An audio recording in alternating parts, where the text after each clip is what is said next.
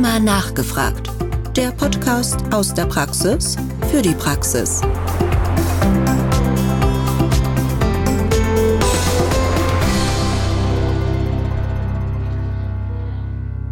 Liebe Zuhörerinnen, liebe Zuhörer, herzlich willkommen zu Rheuma nachgefragt, unserem Podcast aus der Praxis für die Praxis mit Themen rund um die Rheumatologie.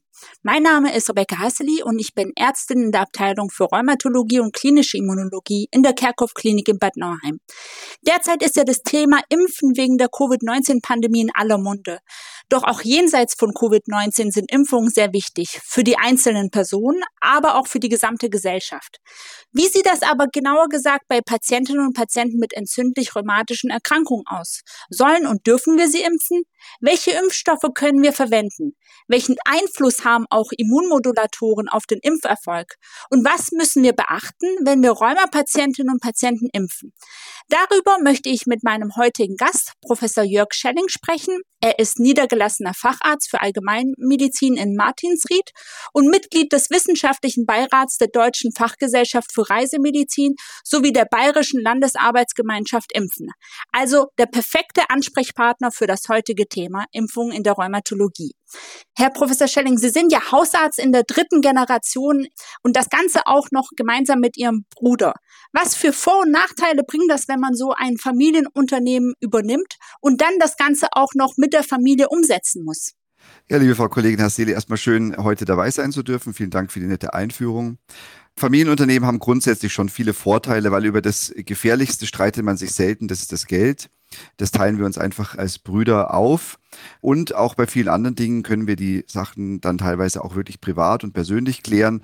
Und wir kennen uns ja jetzt nun mal auch schon seitdem wir beide geboren sind.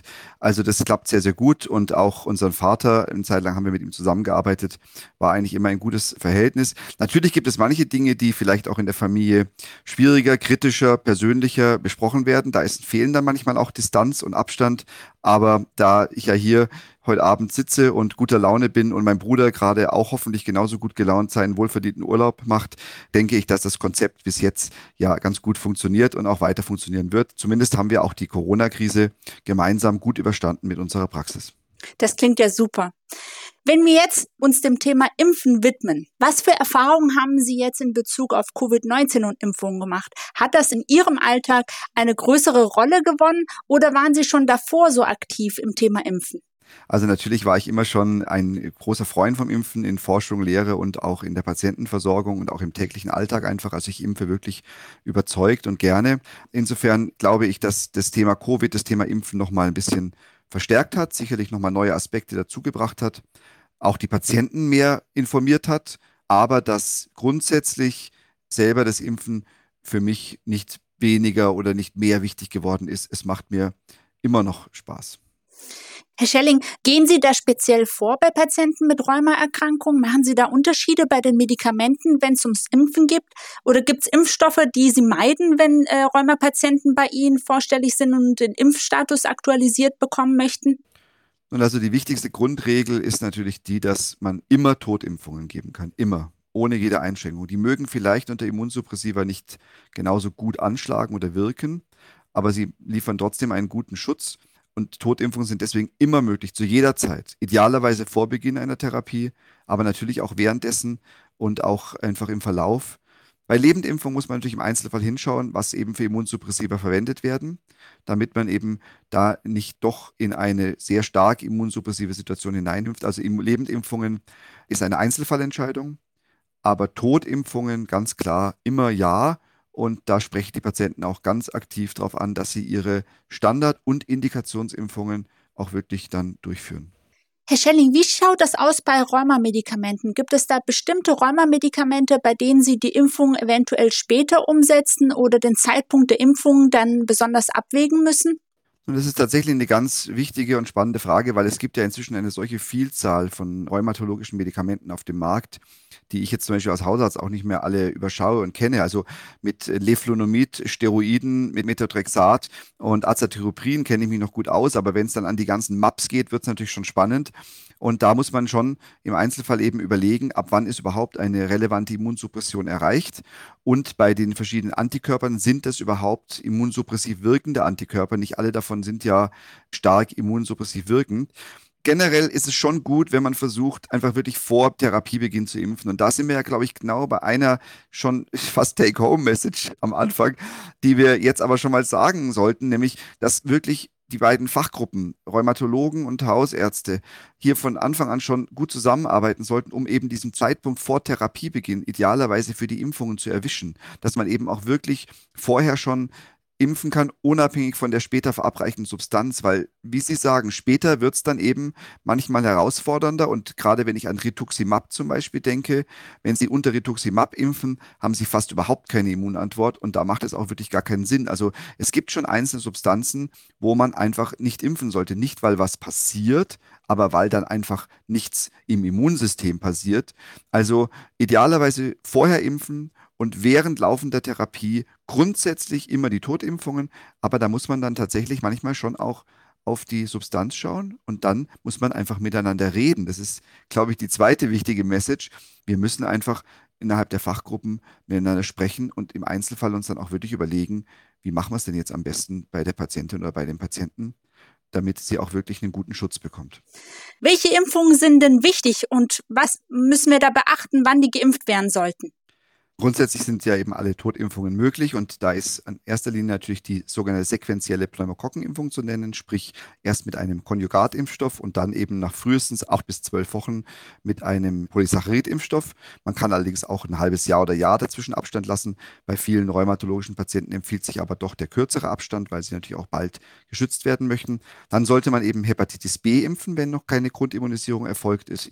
Eine wichtige Impfung ist natürlich die jährliche Influenza-Impfung. Die Herpes-Zoster-Impfung ist zu nennen, die eben zweimal im Abstand von zwei bis sechs Monaten gegeben werden sollte, als Totimpfstoff allerdings. Und dann muss man eben noch diskutieren, ob man auch Meningokokken schützt, also bekapselte Bakterien. Da haben wir ja verschiedene Impfstoffe und da würde ich aber dann versuchen, so breit wie möglich zu impfen, also im Endeffekt mit einem ACWY-Vierfachimpfstoff und dann eben noch zweimal mit einem B-Impfstoff, den es eben einzeln auch noch gibt. Also letztendlich Pneumokokken und Meningokokken Influenza, Hepatitis B, Herpes Zoster und dann im Einzelfall bei meinem anderen Varicellen, aber das ist eben als Lebendimpfstoff dann wieder etwas, was man diskutieren muss und was bei den meisten ja zum Glück altersbedingt und durchseuchungsmäßig nicht notwendig ist. Herr Schelling, das ist ein ganz wichtiger Aspekt, auf den ich gerne nochmal mit Ihnen gemeinsam eingehen würde, und zwar die Lebendimpfungen. Zum Beispiel die Masernimpfung ist ja Pflicht jetzt für Personen, die im Gesundheitswesen tätig sind. Darunter sind ja auch Rheuma-Betroffene. Wie schaut es da denn genauer aus mit den Rheumamedikamenten? Welche Präparate müssen da beachtet werden? Welche Präparate sollten da wie pausiert werden? Welche Impfstoffe sind überhaupt möglich, welche sollten partout nicht eingesetzt werden unter Immunmodulation. Könnten wir da noch mal spezifischer gemeinsam drauf eingehen? Ja, sehr gerne. Ich kann ja uns alle beruhigen. Es gibt ja kaum mehr Lebendimpfstoffe. Es handelt sich ja eigentlich nur um Masern, Mumps, Röteln und Windpocken. Dann vielleicht um Gelbfieber, was ja eine Impfung ist, die letztendlich ja primär eine reisemedizinische Indikation darstellt.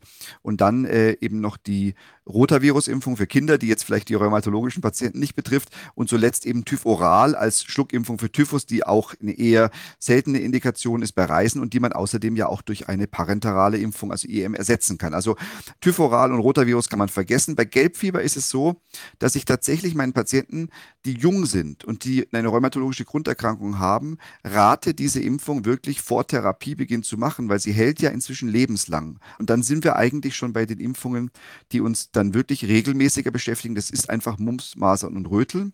Und da kann man generell sagen, dass wenn die immunsuppressiven Therapie eben hochdosiert ist oder eben entsprechende relevante, auch wirklich stark immunmodulatorische Antikörper eingesetzt werden, dass Lebendimpfungen generell schon kontraindiziert sind. Also da muss man tatsächlich aufpassen und eben schauen, dass man da eine Therapiepause einlegt. Bei Steroiden oder MTX kann man die Dosis einfach unter diesen Schwellenwert reduzieren von etwa 20 Milligramm pro Tag. Da ist man dann meistens schon im ganz guten Bereich. Aber, und das vielleicht noch abschließend, ich erlebe tatsächlich es nicht so oft, wie man befürchten mag, denn Rheuma-Patienten sind ja in manchen Fällen auch schon erwachsener oder schon durchaus im fortgeschrittenen Alter und die haben zum Glück oft schon Masern durchgemacht oder ihre Masernimpfung bekommen. Also insofern, es ist nicht ganz so oft, wie man es befürchten mag. Und man findet dann tatsächlich oftmals einen Weg, in einer Therapiepause oder nach Dosisreduktion auch noch eine Lebendimpfung zu machen. Idealerweise natürlich vor Therapiebeginn, wenn man einfach regelmäßig miteinander redet. Wenn man jetzt die Therapie schon eingeleitet hat und im Nachhinein zum Beispiel auffällt, dass der Masernschutz nicht gegeben ist, beziehungsweise nicht dokumentiert ist und so, dass eben eine Nachimpfung erfolgt. Jetzt ist der Patient schon unter Rheumatherapie. Jetzt nehmen wir mal zum Beispiel die Gruppe der TNF-Alpha-Inhibitoren auf. Wann könnte man eventuell dennoch gegen Masern impfen? Man muss dann tatsächlich teilweise auch wirklich einen gewissen Zeitraum und Puffer lassen und die Medikation entsprechend dann auch absetzen. Bei manchen Medikationen muss man ja auch auswaschen, in Anführungsstrichen, wie das Leflunomid zum Beispiel. Oder eben gerade beim Rituximab muss man sicherlich Monate warten, bis man wieder entsprechende Immunantwort bekommt. Also das ist auch eine individuelle Entscheidung und Überlegung. Bei einzelnen Immunsuppressiva kann man tatsächlich aber nur, wenn die zum Beispiel alle zwei Wochen gegeben werden, das mal für einen Zyklus pausieren und dann versuchen, im Zwischenraum zu impfen wenn die nicht stark immunsuppressiv sind.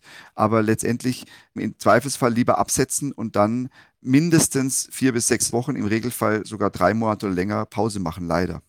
Das ist ein ganz wichtiger Hinweis, den Sie da geben, dass man eben die Pause beachtet bei den Lebendimpfstoffen. Und so wie Sie es schon richtig gesagt haben, dass es immer ein Risiko-Nutzen-Abwägen ist, weil eben die Lebendimpfstoffe nicht offiziell unter Immunmodulatoren zugelassen sind. Dennoch sind Impfungen möglich und wie Sie es schön gesagt haben, zum Glück in der Mehrheit Totimpfstoffe.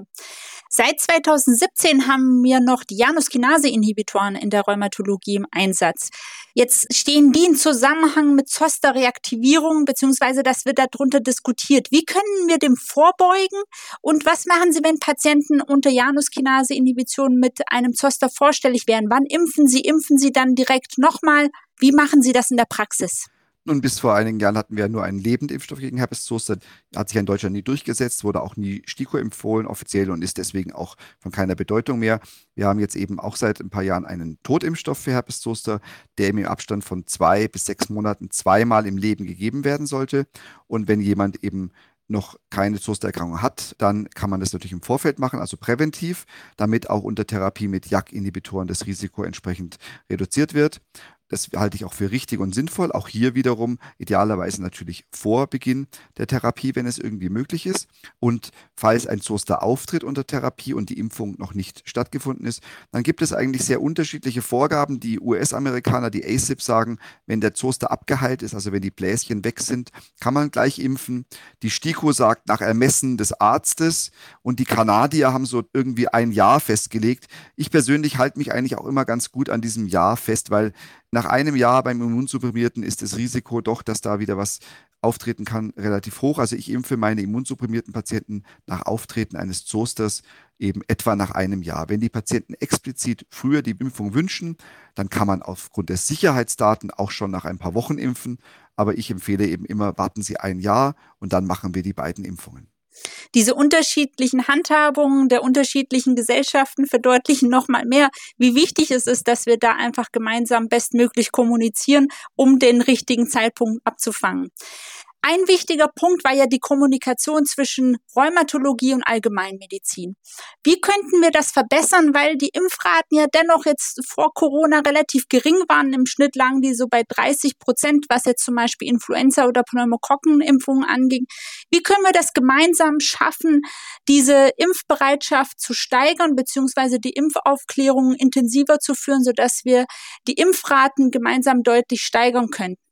Nun, ich sage mal, auf Ebene der Fachgesellschaften und bundesweit wäre natürlich schön, wenn man regelmäßig hierzu auch trifft, zum Beispiel auf einem Fachkongress für Rheumatologen durchaus auch mal eine Hausärztin oder einen Hausarzt einlädt, der dann in einem Art Impfsymposium mal mit den Fachkollegen zusammen diese Fragen und Themen diskutiert, so wie wir es gerade ja auch zusammen machen. Ich denke, das ist ja eigentlich genau das Entscheidende und das kann man durchaus auch auf einem offiziellen Level mehr machen. Ich glaube, da ist auf jeden Fall noch viel Luft nach oben.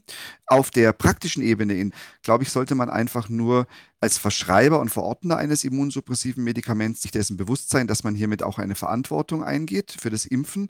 Und dann ist es im Endeffekt auch völlig egal, wer impft. Ich habe als Hausarzt 0,0 Problem damit, wenn die Rheumatologen alle direkt impfen. Ich freue mich riesig über jeden, der impft.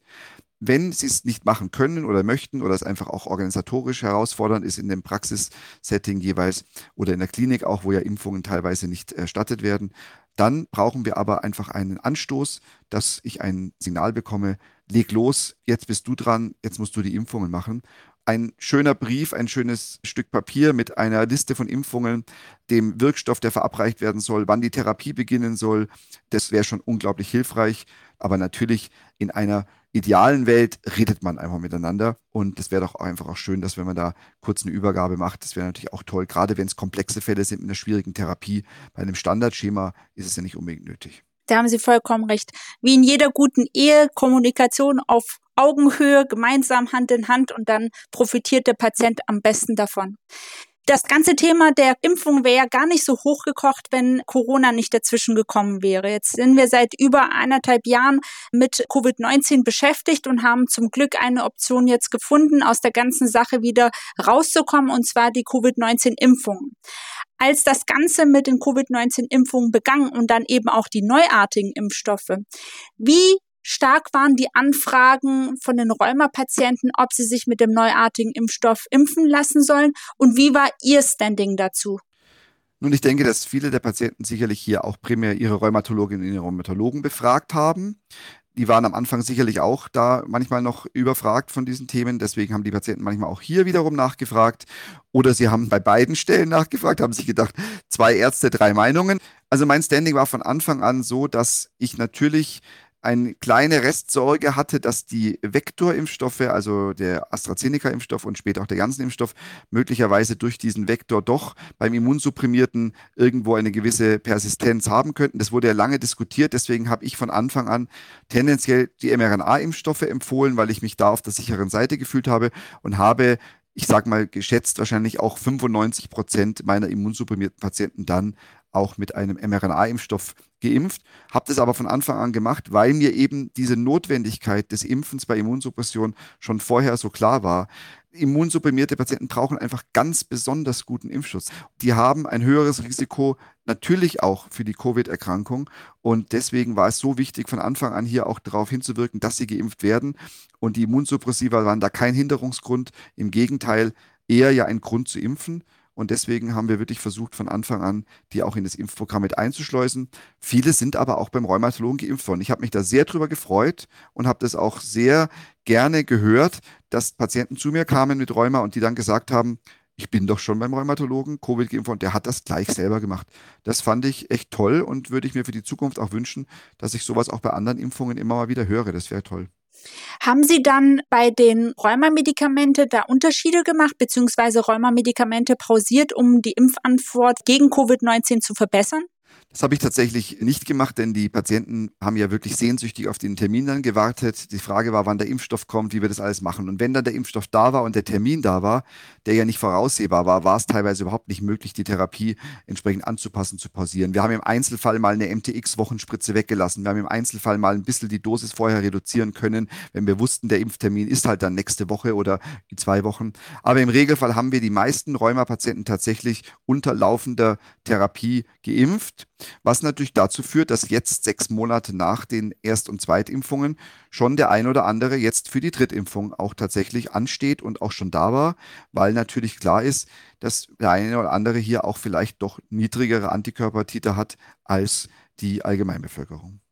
Wow, das spricht ja sehr für ganzes Engagement in Sachen Impfung. Vielen Dank, Herr Schelling, für den tollen Austausch und Ihren wichtigen Input. Sie haben das sehr authentisch rübergebracht. Ich bin mir sicher, dass wir viele Punkte zum Thema Impfen in der Rheumatologie angesprochen haben. Liebe Zuhörerinnen und liebe Zuhörer, ich würde mich auch freuen, wenn Sie sich auch zur nächsten Folge von Rheuma nachgefragt dazuschalten würden. Bis dahin bleiben Sie gesund und bis demnächst. Detaillierte bzw. weiterführende Informationen können der genannten Literatur oder den Links in den Show Notes entnommen werden. Rheuma nachgefragt. Der Podcast aus der Praxis für die Praxis.